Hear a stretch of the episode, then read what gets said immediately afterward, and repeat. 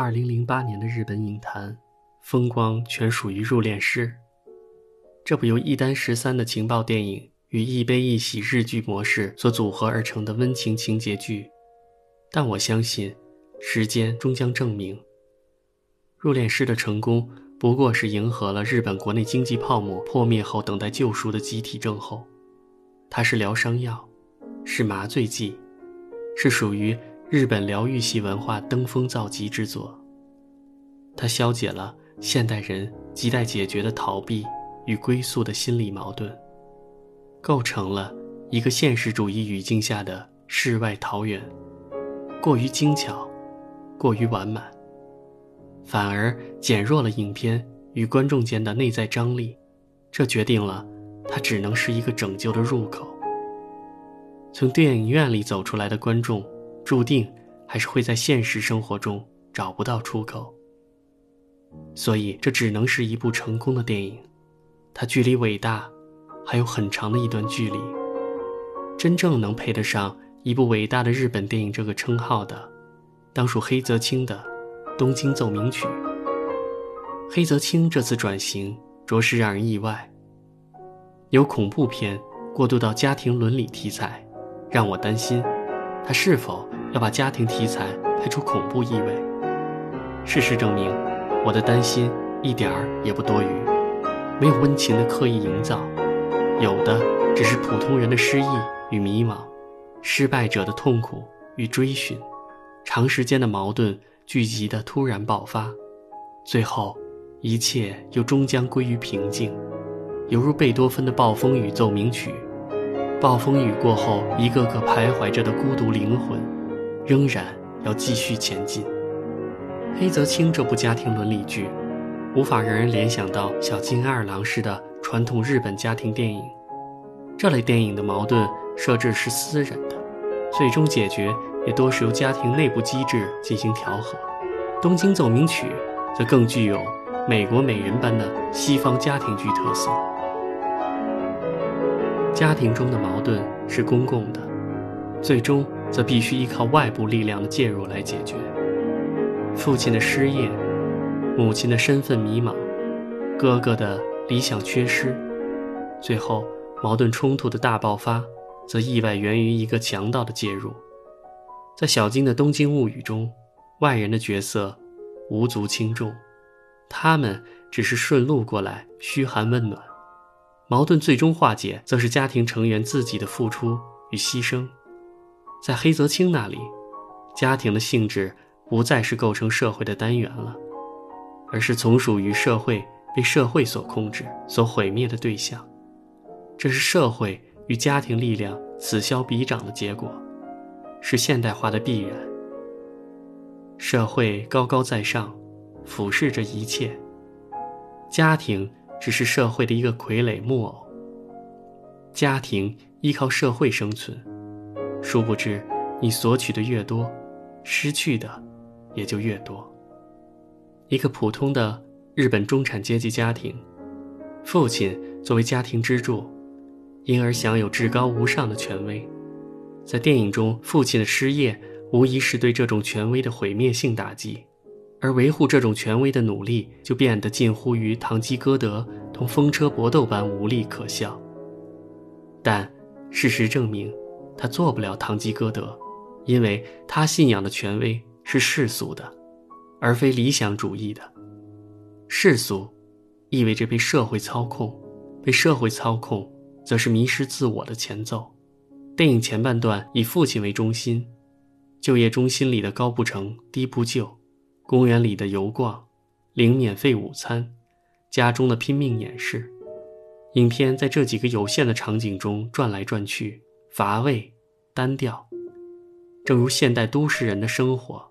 随着电影的推进，我们发现一家四口人都被限制在有限的空间中：母亲被家庭限制，小儿子被学校，大儿子是一个首先觉醒的逃离者。不回家并不代表他不受限制，他是被限制在这个社会对理想主义的排斥上。维护世界和平的理想，在周遭人看来幼稚无聊，但作为一个真正的现代堂吉诃德，他一尽一切努力实践着自己的理想，参加美军的伊拉克反恐战争。当他拿着参军文件要求家长签名时，说：“你们不签也无所谓，有专门代理签字的机构。”他已经决定要反抗父权这座大风车了。最后的醒悟，也与堂吉诃德临终前的忏悔如出一辙。小儿子是第二个逃离者，音乐、钢琴成为了他摆脱空虚、重复生活的凭借。但来自父亲、老师的压力，却是实现梦想的绊脚石。被父权压制的一代人率先举起了反抗的大旗，而父亲、老师精心建造起来的权威，在反抗之下不堪一击，最后只有使出暴力这个杀手锏。正如毛主席一句话：“一切反动派都是纸老虎。”这种外强中干的权威倒地是迟早的事。黑泽清让权威倒掉的同时，又给了观众一个冷冰冰的现实：这种权威在其他地方仍然变换着脸孔来压制人。小儿子帮助离家出走的同学以失败告终，同学还是被捉回了家。